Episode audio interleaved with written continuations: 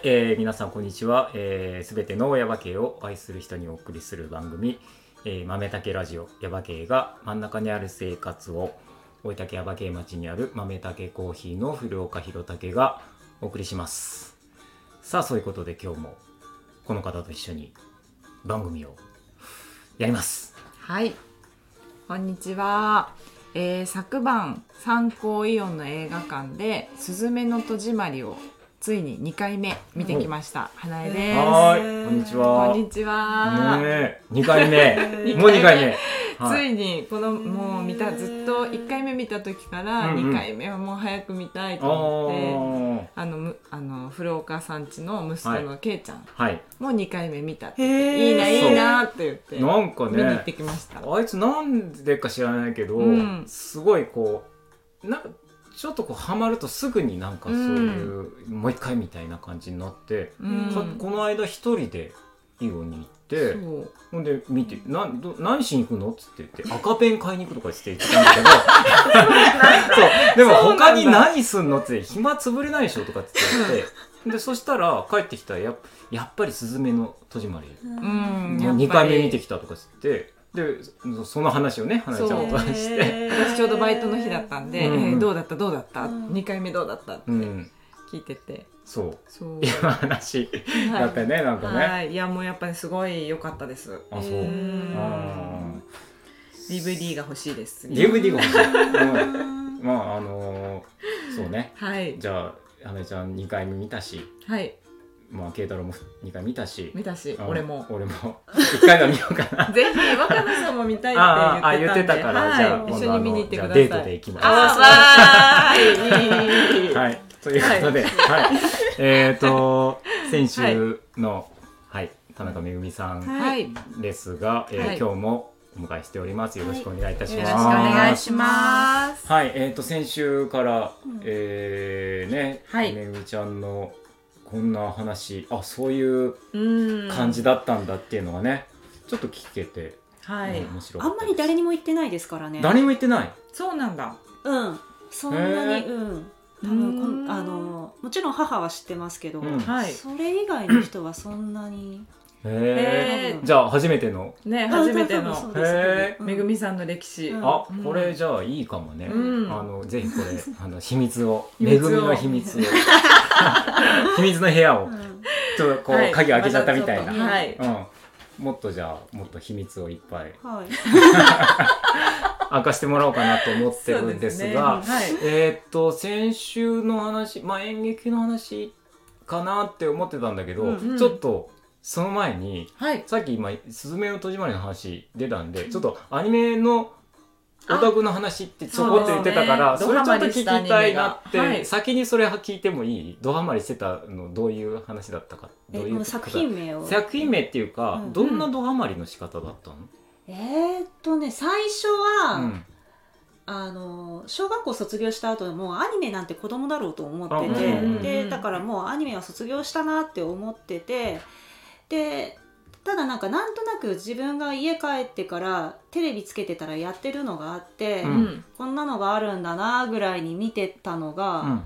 なんか途中からものすごく面白く感じるようになって、うんへーでなんかそのと当時学習塾行ってたから、ん。ちょうどその学習塾が放映してる時の時間と被る時があって、うんうん。でもうビデオを録画してもう見てもうあとはもうキュルキュルキュルキュルキュルキュルキュルキュルですよ。ずーっともうな巻き戻し何回も何回もすそそういう世代？そういう世代ですよ。あそう？そう。あれ？あそう、うん。あビデオビデオ。ってビデオ。ビデオの世ビデ代オを、うん。あそう？えでも私もビデオでしたよ。あ小学生本当あ小学生ぐらいだからはいか、ああ、うん。まあまあいいやいいや、うんはい、ででで。いやそうそれで、どんどんどんどんハマハマってくっていう感覚も最初は好きだっていうのも認めないみたいな感じだったのうん。が、あ頑固だからね。そうそう頑固だからね。そう頑固だから。そう。でももう、うん。なんか昔からねなんかそれこそ好きになると何回も何回も何時間でも見られちゃうみたいな。あー。うん。あのあのあのシーンをもう一度みたいな。今度はここのシーンどうなんだみたいな、うんうんずーっとそれだけ見てるみたいな。でそれでもうサントラとかも全部買ってもう夜中中聴きまくるとかあともう DVD ボックス買うためにバイトするとかそんな、えっとそれがそのハマったのは何っていうのは聞いてもいいの？うん、でも絶対知らないんですけど。あそういう感じ？ん知らないかうん知らないですけど言ってわかんないよ。もいいですか、うん。本当に？うん。いやわかんない。天空のエスカフローネって言うんですよ知らない。絶対知らないでしょ。知らない。それはじゃあテレ東系の、えっとテレ東であまあガンダムとか作ってる会社の、サンライズ、サンライズです、サンライズ第2スタジオ。うん。やっぱオタクだこれ。ねオタだ。オタクだで、えっと特にやったあの、うん絵も綺麗だったんですけど、音楽が菅野陽子さんって言って、うん。花が咲くとか作った人。結構もう CM とかも相当やってて、はいはい。で音楽と絵の融合性がすごい良かったんですよね。なるほど。マクロスとかもやったはいはい。今多分結構あれ朝の連ドラとか大河とかも多分音楽やったと思う菅野さんは。へえまあでも聞いたことあるような気がするな。そうん。でその、まあ、音楽も好きだったし絵も好きだったし、うん。なんかで私当時吹奏楽やってたんで結構その音楽がオーケストラフルのオーケストラはい。はですごい豪華だったんですよね、あー多分それうもん。心惹かれた。なんか昔、まあそう結構凝るん凝ってるのは多いよね。なんなんていうのかな。あうん。の例えばさっき言ったそのマクロスとかも、うん。俺ら俺とかはまあ、うん。マクロスとかすごい好きだっうんたから、へーうん。あリン・メリメイとかね。わかるよ。わかるわかるでしょ？あ れはい覚えています。さ あ覚えてます。やっぱそう世代違うけどやっぱマクロスとかはやっぱかなりね。私の彼はパイロットそうです。よねです。あの サントラがあるんですよ。嬉しそうめっちゃ。うん飯島マリンのね。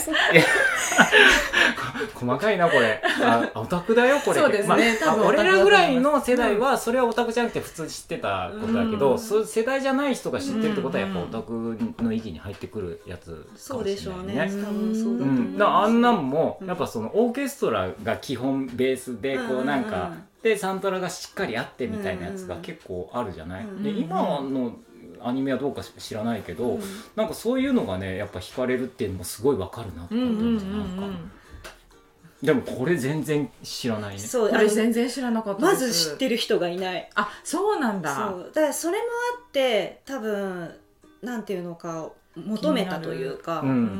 ん。そうどんなんか誰も知ってる人がいない共有できる相手がいないっていうので多分すごいそれで想像を膨らませるみたいなうん。時期がすごい長かった気がしますね。へえ花江ちゃんねここれこれ聞いてもわからないっていうのはちょっとわかんないです。いやでも昔のアニメ全然私もわかんないんでうん。幼少期見てたのか、うん。もう今見てるのかみたいな、大人になって30代入ってみたのぐらいしか今わかんないんでこれじゃあ気になると思って。えっ、と、うん。DVD があって。私は DVD ボックス持ってます。持ってる。借りに行こうかな。ぜひ。借りちゃおうかな。ぜひ。ああこれいいかもね、ね、いやでもやっぱ今言ってたみたいに、うん。あのアニメの映像と音がかなりこう融合されてて、世界観が出来上がってるうんうんとうんうん。ものすごい入り込めるから、うんうん。私もそれはすごいわ分かると思って「進撃の巨人」とかうんうんめっちゃ好うんうんうんうん。きでそれもやっぱアニメの美しさ映像の美しさとうん。うん。音楽のこう世界観の作りがすごいから、うん。うん。そうこれ何？集中しなんか割とこうなんかこう最近ねアニメ好きとか、ん。あのいう人とかこのラジオもそうだけど、はい。ラジオ出てくれた人とかもそうなんだけど、うん。割とこうなんかマニアックな人が多いなっていう印象があって。そうかも。確かに。この前長尾さん長尾さんとかもそうだししだからあの、そういうマニアックな話ができる。そうですね。そういうのもなんかヤバ系のあ新たな魅力みたいな。こういう人も、うん結構いるんですよって。俺も、ま、俺も話していいんだけどみたいな人がもしかしたらうん。聞いてる人でヤバ系近辺にいるかもしれないから。やばいけオタク率高い。みたいなことですか？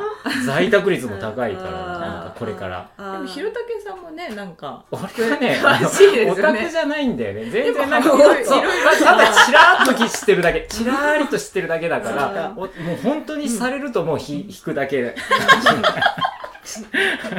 だからもうさらりとしてるぐらいが俺ちょうどいいなと思って。なるほどなるほど。うんあのこれ以上は掘り下げません、天空のエスカフローネ、うん。はい、思いました。あのはい、はい、ということでえっ、と、うん。まあこうまあアニメの話をこれ題にして、はい、えっ、とその演劇にハマってった。ううんん、話をちょっとそうですね。ね。前回あの屍になった屍からどうやっては演劇にみたいな、そう。で屍になった時に、うん。い、はい、あのツイッターを見てて、うん。その自分が気になった演劇の再演をやってるっていうのを見つけるんですよ。うん。でその再演になった作品っていうのがそれこそ自分が、えっと、劇団の研修生をやってた時にボコボコになった作品がモチーフになってるやつで。ボコボコになったあそうあののもうえ自分は演劇しちゃいけないって思った作品が元になって作られた作品で、うん。はい、でそれが結構大きい演劇の賞を取って再演することになったんですね。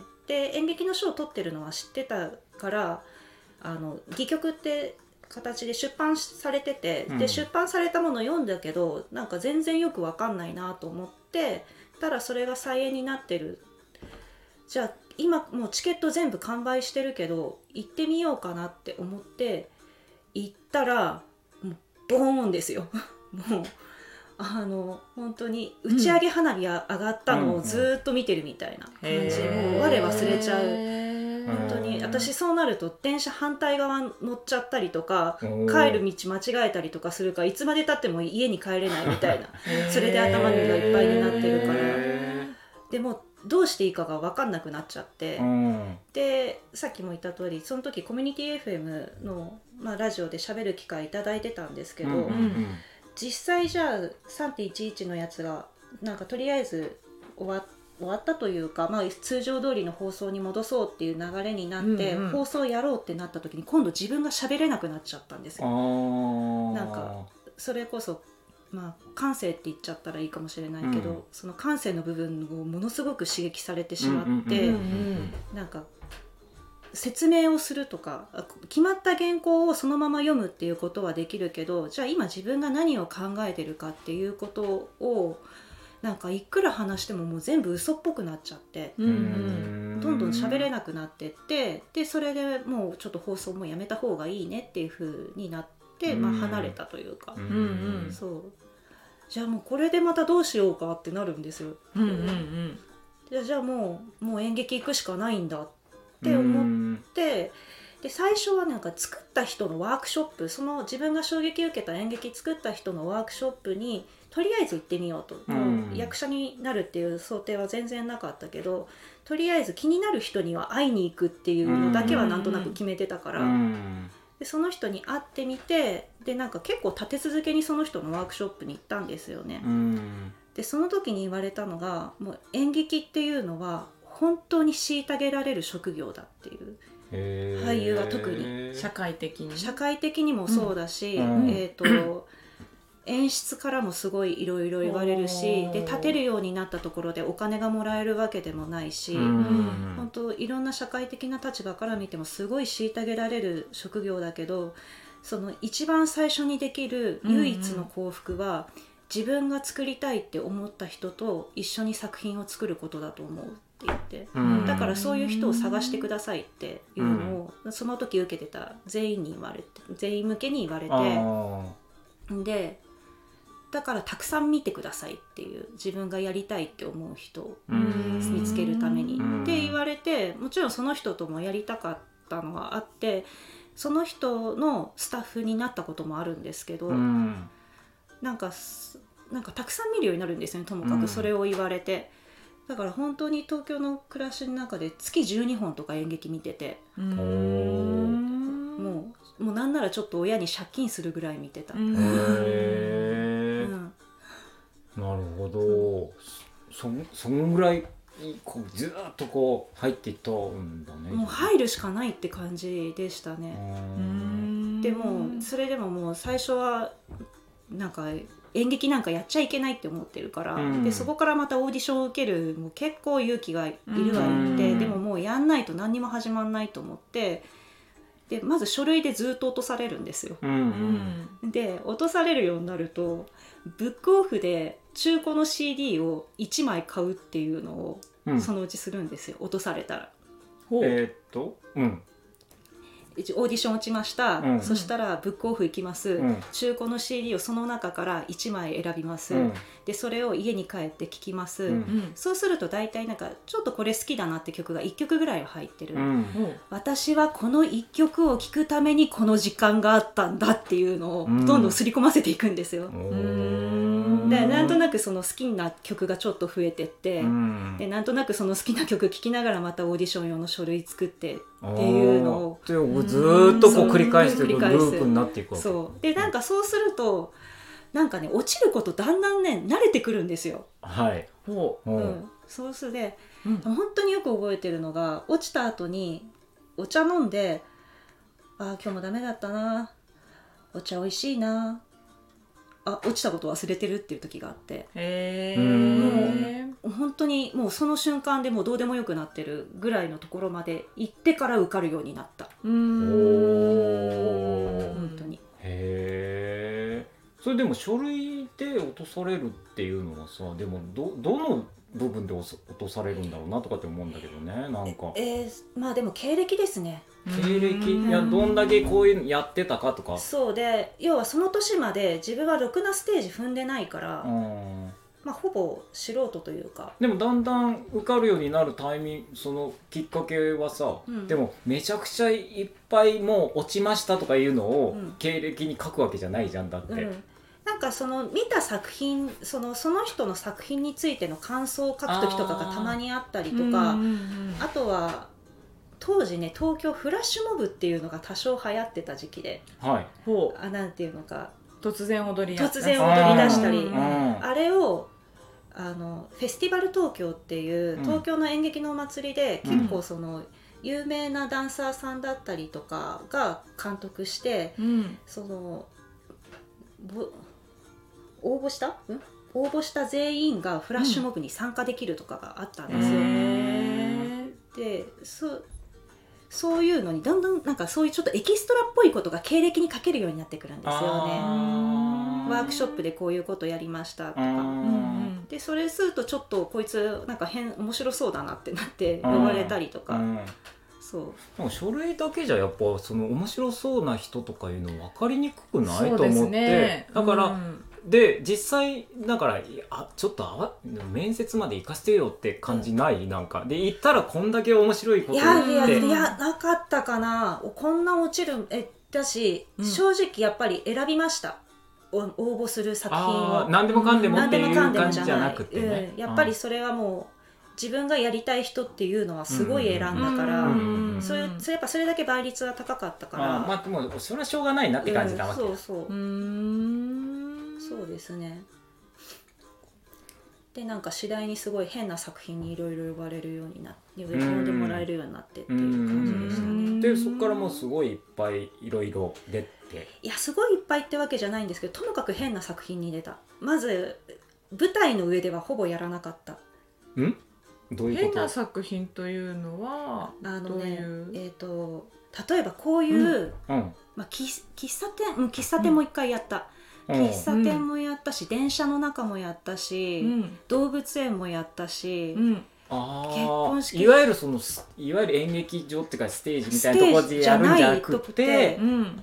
ファッションビルの中とかでもやった。だからそんなに多分すごい変な作品にだけだけってわけでもないけどやたらって選んでないのにそれにすごい受かるっていう。もう変な人ってバレちゃったんだね。そうだからだから特にそういうのやるの海外の人なんですよ。海外の人が、まあ、日本で助成金なりもらって、うん。じゃあ日本の俳優集めてやろうっていう時に、うん。うんうんなぜか使ってもらえることがすごく多かった。へー。そう海外の人のアンテナに触れたんだよねなんかね、そうですねなんでしょうね、うん。本当にわかんない。うえんー日本あ海外の人の日本人の人でこういう変な人が欲しいなっていうところにこうヒットしたんだよね。かなんかちょっと思うのはそういう変な作品を作る時って話し合いながら作るので、うん。うんなんか話す中でこの人だったら、まあ、なんか一緒にこうイメージ膨らませられるなとか,、うん。うんあなんかなんかできるっていう感覚を持ってもらったかあとはなんか普通の人っぽい逆に。多分私俳優の中では相当存在感薄いと自分で思ってて。うん。でそんな印象うん。それはその自分がすごい一緒にやりたいって思った演出家の人にもうん。言われたけど、印象が薄いっていう。う、んうん。うん。それが良かったかもしれない。あのなるほど。それを言うと、うんまあまあ俺も演出家じゃないけどそう思うね。うん、そう思うね。そう思うねっていうのは、う。ん。あのうん。存在感薄いっていう言い方がちょっとあれかは分かんないけど、そんなにほらすごいこう目立つ人でもないし、うん。だけどなんかいざこうまあそれも前の時に言ったけどやっぱいざそのうん。入った時に、うん。パッとこう光るものがあるっていう風に見られるんじゃないかなと思うんだよね。だから、うん。そういう人が欲しい場合に、うん。なんかあのなんていうのかな？あの演劇やってる人っていうか、まあ、俺も偏見かもしれない偏見っていうかもうあるかもしれない、偏った考え方かもしれないけどなんかこうもう特別特殊な人が多いから、うん。その自分が出てる人が多いみたいな感じがあるから、その中でなんかあんまり普通の人っうん。ていうのは、なんか欲しい時が絶対あるんじゃないかなと思って。うん。なんかね、多分人の印象が残るよりもなんか、多分その時間っていうのだけが残る。それを体験した時間だけが残るっていうふうにはなるかなっていうのは思いましたね、うん。うん。うん。だからどんな顔だったかとか全然覚えてないけどそれをなんかその時間を過ごしたことだけすごい覚えてるとうか、んんだからそういう人にこうぴったりなんじゃないかなとだからそういう、そうそういうことだったんですよねそう。きっと。そうでもなんか絶対そういうニーズがあってそこにこうピシッとこうはまっていくみたいな、うん。ハマったとは思いませんでしたし 本当にすごい受けたんですよ。本当にすごい受けたけど、うん。本当にそこしか入ってかなかったって感じです。これなんで私がこんなに こんなに海外のなんかすごいわけわけのわかんないというか変な作品にすごい呼ばれることが多いんだろうって思ってましたね。別に英語できるとかでも何でもないのに、でもやっぱそういうところに欲しいんだよね、今思えばね、うんいやもう俺俺想像力がすごいあるっていうのもあったのかなって話しながらこう作品を作っていくのにあったらそこはなんかオタクが生かされるところっていうか。なんかそう、んん、なんかここのここだけでもなんか、うん。あの配役が決まっちゃうとかっていう感じじゃなくて、うんうんうんもうこう言ったらこうしてくれるんじゃないかとかこうなんかいろいろやってくれてあやっぱりあやっぱそうだってなんかだんだんなるのかなとかって思って、うん。うんいいんだよだから。まあまあうん。面白かったですね。そううんすごい。すごくなんか本当にもう自分の人生のハイライトみたいな作品に出られたなっていう感覚がすごいあります。そのじゃあハイライトっていうことは、はい。ある程度、はい。もうじゃあ演劇もやりきっちゃったよみたいなところもあるのいやないんじゃないっていうか、うんででもやっぱりそのそうやっぱまだ自分が俳優っていう名前を絶対捨てないって思ってるのは、うん。そのもう一回やりたいって思う人がいるからです。ねなるほど。それはやっぱすごくある。いつかあの、まあ、今まで一緒にやった人の中でまたこの人と組みたいっていう思いはすごくある、うん。ということは、はい。今も、まあ、例えば今ここに矢吹に住んでますけど、えっと、オーディションをうん。受ける日受けて、えっあと、ー。そこのうん、やりたいっていう人のがなんかやるってことになれば、ちょっと行ってみたいなことはしてる感じ。したうん。そんな数は多くないですけど。うんううん。ん、うん、多少本当でも年一あるかないかぐらい。でも受ける時は受けますね。うーん。でもそういうほら例えばえーっとあ演劇やるんだったら、うん。やっぱちょっと都会にいないとっていうふうにちょっと考えがち考えがちっていうか、うん。そう考えるのが普通かもしれないんだけども、うん。でもそのめぐみちゃんみたいな形でのす生活スタイルで、うん。でも演劇もやるっていうこともできるっていうことなのかなと思ったりもするんだよね。そうですね。うん。でまあ一個あるのはまずオーディション受けてる時に東京から北九州ぐらいまで受けてたんですよ私。あそうだ。からそれってそうなんもう何かしら滞在しなきゃいけないんだったら誰かしらし知り合いを頼ったりとか、まあ、ウィークリーマンションみたいなの借りてもいいし、うん。だからどっかそれに対して移動するっていうことにあまりハードルがない、ううん。んでもだからそういう点ではどこ住んでもそんなに変わりがない感覚でいるうんうんうんうん。し、うんそうですね。うん。なんかあのだからまあ今そういう俺がそういう話したのは、なんかその絶対にうん。その都会にいなきゃいけないっていうわけじゃないっていうこういう暮らし方もあるんじゃないかなって、だから耶馬渓にもしね。田舎の暮らしに新しい形とそいうか。ういうことですよ、そうですね、うん。だからそれ全然ありなんだよ。そう。思って。メグさんみたいなタイプの人まだ少ないですも少んね。ないと思う、うん。けどでもこういういやうんそもそも少ないけどこのタイプ けどでもでも例えばそうだそそうだ。んな演うん。劇演劇やりたいとかっていう人もうん。こういううんそういう暮らし方もねできるん。できるんじゃないかって。うん。だから耶馬渓の新しい可能性みたいなやつうんをうん。なんかそうめぐみちゃんがうん。示してくれてる。だからそうかも。それをあんまりうん。みんなあんまりその知らないけどこういう人もいるんだよっていんんんううん。ことでうん。今回だから出ていただいたことでそ確かに。じゃあ広がりがえじゃあるんじゃないかな。なっていう人もいるかも。そうもしかしたら、うん。いやなんかずっとこうこもっててなんか屍俺なってるよって思ってる人が、でもなんかどこかでなんかやっぱり役者俳優やりたいって思ってる人がね、うん。あそうかこのこういう形もありなんじゃない？じゃあオーディション受けてみようかなみたいな。という風なきっかけになってくれたりとかして、うん。でも拠点は耶馬渓にありますみたいなんだったらすごい面白くない？面白いと思います。うん。ね、そこでなんかまた大体東京の人が人が求めてるのは稽古場なんですよ。うんうんうんうん。ああそうなんだ。場所ってなるほど。ともかくまあ高いですよね。うん。うんなんかどっか場所を借りるっていうのが、うんうんうん。だからもう公民と公民館とかで稽古場の場所取りをずっとしてっていうのがまず大きくて。て、都会の公民館はそういう使われ方をしてるすごいしてくれてる。なるほどね。だからめっちゃ演劇人いっぱいいると思う。ああそうなんだ、集会所公民館。うん。もうガラガラだよ。ねガラガラですよそうやばいやりたい放題やりたい放題。そうそう。うんいやそうそう、うん。だからそういう使い方はすごくできるとあ思う、うん。ー公民館ね、うん。確かにステージとかもあるしね。そう。うん。うんだから劇場を借りるっていうのもうん。すごくお金がかかるし、そうだよね。そ公民館は安いです。ううんね安いですよね、安いと思うよめちゃくちゃ安い多分そうですよね。そうそうだからそうそういうのが多分東京でやってる演劇人はまずそれがえ自分たちで芝居をやりたいって思った時にはそれがすごく大う変ん。うん。そう。なるほど。なんか面白いかもあの、うん。松木くんも演劇やってたあって。あそうなんえですかそうなの？そうですそうです。言ってました。あれラジオで言ってませんでし言ったてたっけ？言ってた。うんうんうん。ラジオでそう言ってたから、うん。なんかもしかしたら言ってないだけで、うん。昔ちょっとやってたよみたいな人っているのかもなとも思ってそういう人集めてなんかやったりしたら面白いかもと思って。劇団立ち上げる？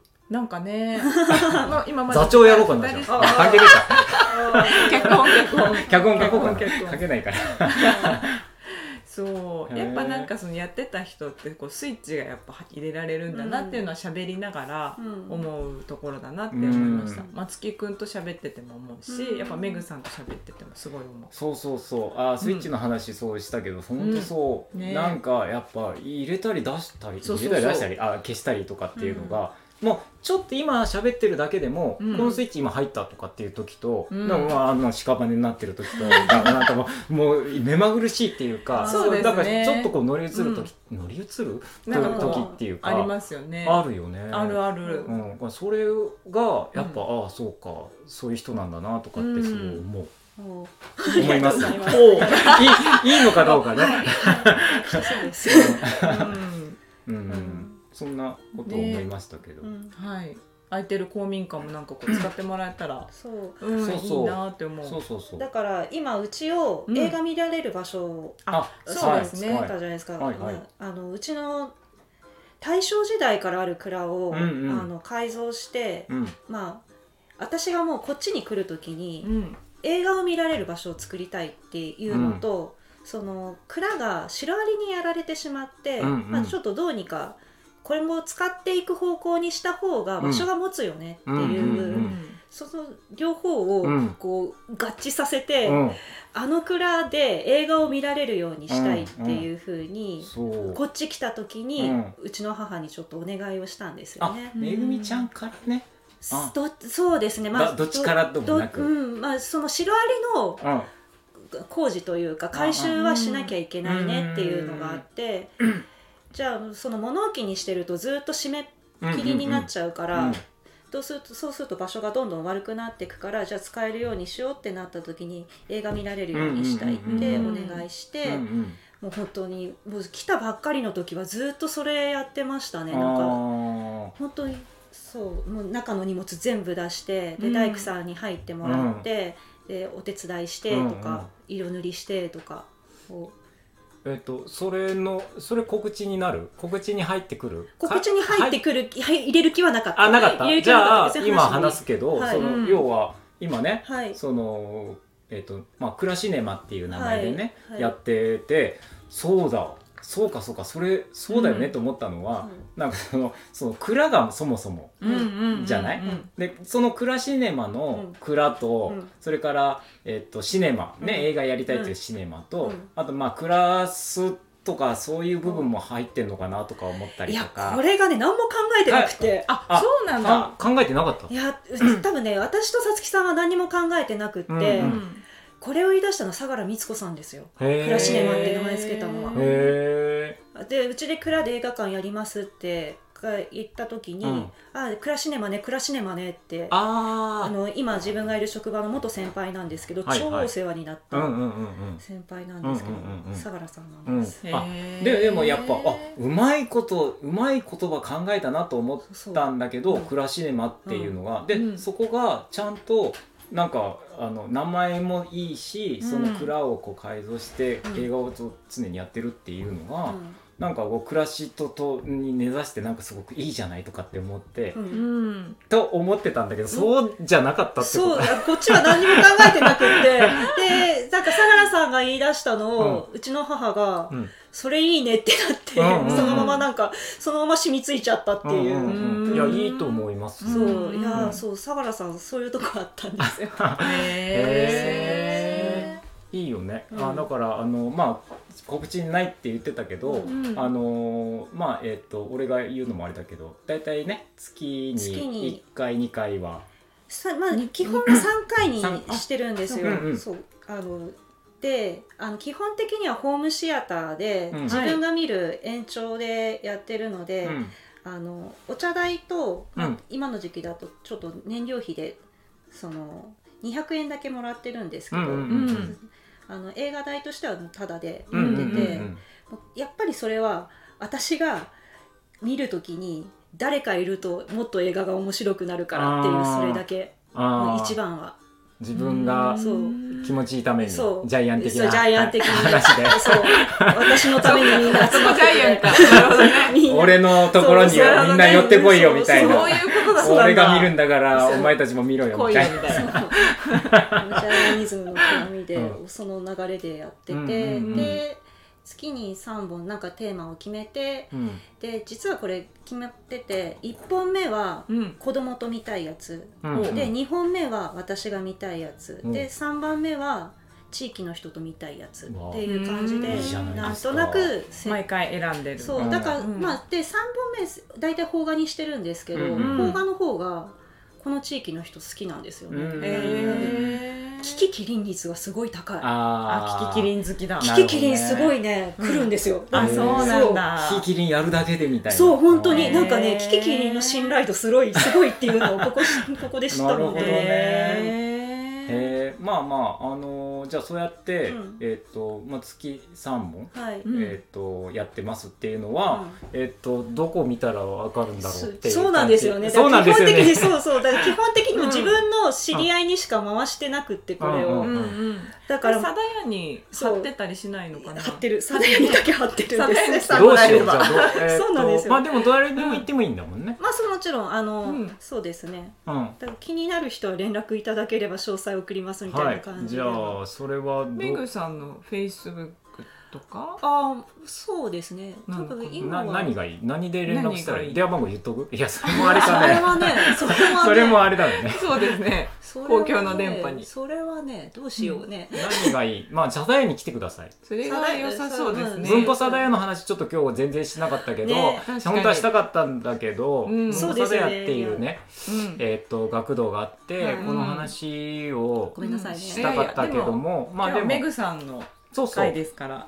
今は、そして、うん。えっ、といろいろやりつつ、えっ、と文庫サダエっていう下郷小学校の、うん。えっ、とまあ学童といったら、うん。学童っていう言葉で済ませられない、うん。まあうん。えっ、と素敵なところでうん。今は働いてうん。い。らっしゃるということで、その文庫サダヤに毎回そのクラシネマの、えーチラシが貼ってます。ので 気になる方は。ね、何日に何が上映っていうそうのがあの、はい。文庫サダヤにあ下郷小学校の,、うん。あのすぐ横にあるんで、はいそこにあの、はい。来ていただければい。詳細ありますんで、はい、で大概私がいます。ああそう。あそう。だから会いたい人は。ああそうですね。そううん。本当に週4、5ぐらいでいますね。あーうん。だからえっとまあ学童が主なんで、はい。えっとまあ大体2時半ぐらいから？そうですね。平日の2時半ぐらいからあと土曜日もやってたりとかもあするよね。土土曜日はい。9時から5時まで。うん、なので、そういう時にはい。来ていただいて、はいめぐみちゃんに会いたくて、ちょっとオタクの話とか、そうですね。あとちょっとやっぱ私も天空のエスカフローネ好きだったんです。そうそう、みたあすごい、そういう人が現れたら面白いよね。面白ね。でも本当に、あそう。うん。大阪さん良かったですよねとかすごい。アニメーターの人の私何話が好きなんですとか。そう。いう話そうしたいですその本当アニメーターの話するところ行ったらやっぱもうオタクだよね。アニメーターの話とかもう話せないもんだって。うんうんうんこのアニメーターのこれが良かったんですよとかってみたいな。うん。それは、うん、その時点でもうあちょっとかなり持ってる。さよならって感じ。そうですよ。いいですよ。いいですよ。どこにでもマニアはいるんですよ。いますね。いますね。今もうそういう時代ですから、はい。全然あのいいですよ本当に、うん。うん。はい。はい。はい。そんな感じで、うん。えーっといい話でした。はい。よろしかったでしょうか。はい。はい。えーっとまあそんな田中めぐみさんに会いたい人は、はい。えーっと文庫サダヤの方にぜひ、はいまずはい。行っていただいていてただいて上映時間をチェック。チェックしてくださいっていうお話で今日は。ははいい、めぐみちゃんに来ていただきました。はい。本当に。今日はありがとうございました。はい、まだ話し足りないかもしれないですけどね。またぜひ。はい。はい。ということで、えーっとちょっとミニコーナーだけはい。やって、なんか気になることまたなんかあっうたんレバーお手番お待ちしてます。はいミニコーナ一瞬一瞬思い浮かんだけどな何を思い浮かんだかもう忘れてしまったって感じですね、うん。うん。あの引き続きレ,、うん。レバーとお手番にお待ちしてるんですけど、はい。えーっともうこれ放送してる時にーはい。あれかもしれないけどこのえーっと最後の今年最後の放送で、はい。レバーお手紙のえーっといた今までいただいたやつをちょっとまとめてご紹介する回をやろうと思ってますので、あのちょっとねあの普通の放送の回でちょこちょこお出ししていくっていう体でやってたんだけどなかなかそこにたどり着けなくてはい。なのでもうまとめてご紹介するっていう回を、えっと今年最後やろうと思ってまあこと告知的な感じになりましたけど やりますんで。それをお楽しみにという感じです。はい。はい、いいかな。はい。うん。はい。はい。はい、はい。えーっとそしてえー、告知。あそう告知よりも先にあれしようか、あそうでした。ゲス次ト回のゲストをちょっと考えてきていただいたのは、はい。どどちらさんになりますか？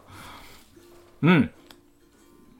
おーなるほど。私こ一番聞きたいの。ここ、うん。ああ出てくれたら面白いと思うけどな。なあのーこうやったらあれだけどやっぱそのちょっとね、えー、と若い方が多かったから、うんちょっとこう、まあ例えば俺よりもちょっと上の人のも話も聞きたいんで,、うんうんうんでこうちょっとそう行きたいなっていう感じはあるんでうんうん。あのーこの方行きたいです。うんえで、抑えてこないですよね。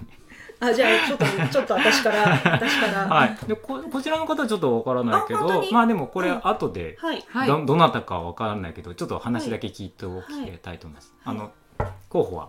はい。はいわかりました、はい。ありがとうございます。はいありがとうございます。はい。はい。さあそして、えー告知が花ちゃんあります？告知は私はないですね。はい、あめめはい。ぐちゃんないああります？はい、えーすいません。私えっと前回の放送でうん。一番最初にちょっと詩を書いてるっていうあ話をしたんですけど、えっと今年の夏にうん。実は出版してまして、えー、おー。そうなんだ。そうなんだ。はいって、えっとへー書士カンカン坊っていう出版社から空気の日記っていう、はい。はい。えー名前で、えっとうん。23人の詩人で毎日リレーで日記形式で詩を書いていったというかそれの中の一人に入ってます。そういうこと？そうそれで私はやっぱり主に耶馬渓のことと文庫さだや子供の集まる場所なので、多分子供の話も入ってる、あいい、へー。いい流れ。だから文吾さん屋のはい。ちょっと話しなかったけど、うん。はい。こちらをちょっとそうですね。手に取っていただいて、えー、と空気の日記。う、ん。書士カンカン坊から出ています、えっ、と書店に置いてまずないと。思いますないと思うのでえっ、と空気の日記。これぜひ、えっ、と検索していただいてうん。出てきたやつでね、そうここに。それそれで、うん。あ書いてる。名前ちょっと違うんです、と名前違う。アーティスト名というか。あそうですね。あのそう、うん。演劇やってる時も芸名でやってて、うんうんうん。その流れ流れではい。なんとなくその名前を使ってます、わかりました、うーん。じゃあこれちょっとまさ気になるかこんなのが最後に出てくるとは、いいね。ねすごい。はい、はい。ちょっとこれ気になるんで気になります。後で見させてもらいます。気になりはい、ありがとうございます。はい。ありがとうございます、はい、そういうことで、えーっと、あと豆たけコーヒーから、えーさっきはレターの会をやりますっていうのと、あと1月の、えっと、予定、はい、えーあ、年末年始はね、31と1日だけお休みしまして、はい。2日から、2日3日から営業いたします。はい。はい、ということでした。はい、はい、えーっと、今日は本当に田中めぐみさんありがとうございました。ありがとうまござた。ぜひい。ましたなんかよろしくお願いします。よろしくお願いしというます、ことで今日はここまでです。はい、じゃあ皆さんさようなら。さよなら